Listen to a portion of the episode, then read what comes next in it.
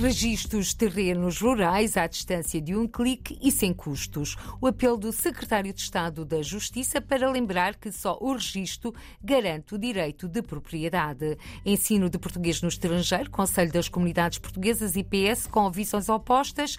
Os argumentos português língua de herança ou estrangeira estiveram em foco na Comissão Parlamentar de Educação.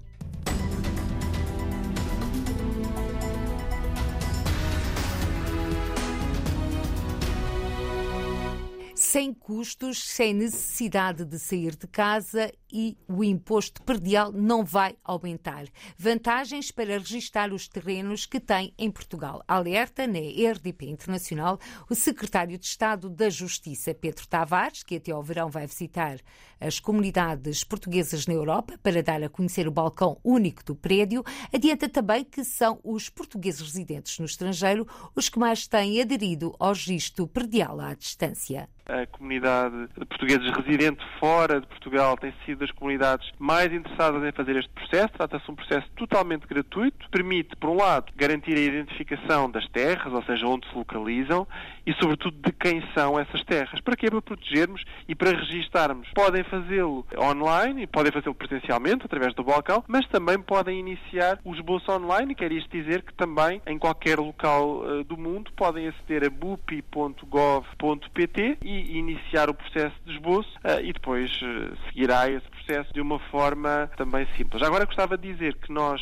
uh, estamos aqui a trabalhar também com os negócios estrangeiros e com as comunidades portuguesas para fazer, aliás, uma ação de sensibilização que deverá decorrer no final deste primeiro semestre. Estamos a pensar ir a alguns países da Europa junto precisamente das comunidades para não só divulgar esta medida, que é muito importante, porque trata-se de um momento e de uma oportunidade para as pessoas registarem as suas terras de forma gratuita, sem qualquer aumento de impostos, enquanto precisamente ainda há essa memória dessas terras ah, e poder fazê-lo quando chegarem a Portugal, mas também vamos levar até alguns técnicos e fazer também a divulgação e a possibilidade das pessoas até poderem fazer, naqueles dias em que fizermos essas ações de sensibilização, poderem até fazer a identificação das suas terras. Portanto, é algo que ainda vamos fazer também este semestre. Em todo o caso, convidamos também, sempre que se deslocarem a Portugal, deslocarem-se ao município e fazerem essa identificação das propriedades. Secretário de Estado da Justiça, Pedro Tavares, em declarações à RDP Internacional sobre a importância de registar os terrenos rurais em Portugal.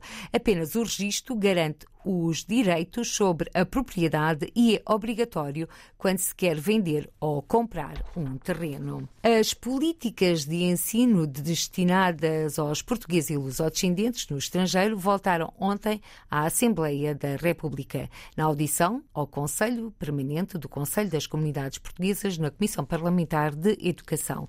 A reflexão que se impunha justificou Amadeu Batel, conselheiro eleito pela Suécia, para descrever aos deputados os ambientes em sala de aula no ensino paralelo, ou seja, fora dos horários escolares. Os ambientes de aprendizagem são pouco propícios a qualquer êxito das aprendizagens, com turmas compostas de vários alunos de diferentes faixas etárias, desde os 6 anos aos 15 anos de idade, e níveis de proficiência linguística. Devidamos, ao contrário do PS, que os professores tenham as valências competenciais adequadas em português língua estrangeira para gerir na sala de aula os ambientes de aprendizagem ensino paralelo. Cenário contestado pelo deputado socialista eleito pela Europa, Paulo Pisco. O Conselho das Comunidades eh, incorre aqui num conjunto de erros de apreciação e até em alguma deselegância relativamente à forma como considera os professores no EPE, considerando que eles são incompetentes para fazer a gestão da sala de aula. E depois também relativamente à própria sala de aula e à diferente composição que tem, naturalmente, que é a forma de conseguir juntar as turmas e, portanto, há níveis de proficiência linguística que são variados em função dos alunos que existem e isso, obviamente, tem que ser levado levado em consideração e de outra forma, provavelmente, nem sequer seria possível fazer as turmas.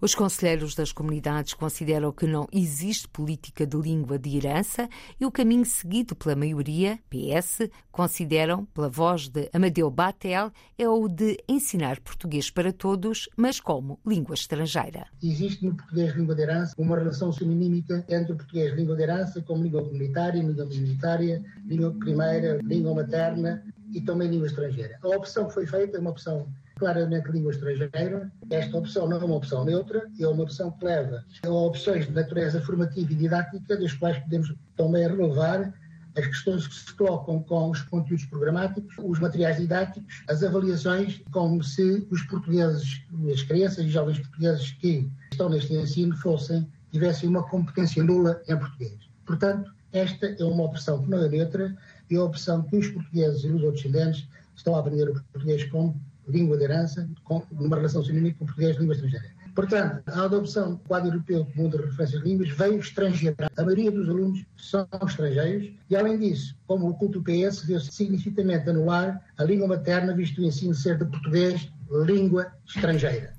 Rejeitando qualquer tipo de discriminação, o deputado Paulo Pisco clarifica o modelo de ensino de português no estrangeiro do PS, uma visão oposta à do CCP. É completamente absurdo dizer que o ensino do português no estrangeiro veio estrangeirar os alunos do ensino do português. Como é que se ensina português? É, é, quando se ensina português não se está a ensinar chinês, está-se a ensinar português e, portanto, o objetivo é que todos os eh, jovens que aprendem possam ter essa proficiência linguística.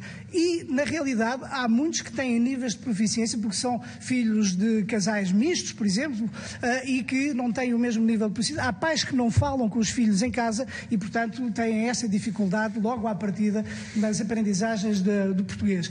E depois, contestamos, obviamente, uma perspectiva que diz eh, que o ensino da língua materna tem que ser só para os portugueses e que estamos a discriminar. Não, nós não discriminamos ninguém. Amadeu Batel destacou ainda o facto do Conselho das Comunidades Portuguesas nunca ter sido consultado, quer pelo Governo, quer pela Assembleia da República, sobre o ensino de português no estrangeiro, o que justificou o pedido do Conselho Permanente do CCP para ser ouvido na Comissão Parlamentar de Educação. Uma audiência por videoconferência em que participaram também os conselheiros Pedro Rupio, eleito pela Bélgica, e Fernando Topa, eleito pela Venezuela. Paulo Pisco não poupou críticas aos conselheiros pela audição na Comissão de Educação, já que os assuntos sobre as comunidades são tratados, explicou, em sede de Comissão de Negócios Estrangeiros e deixou uma sugestão aos conselheiros. Parece-me que o Conselho das Comunidades deve manter a sua posição enquanto órgão de consulta do Governo.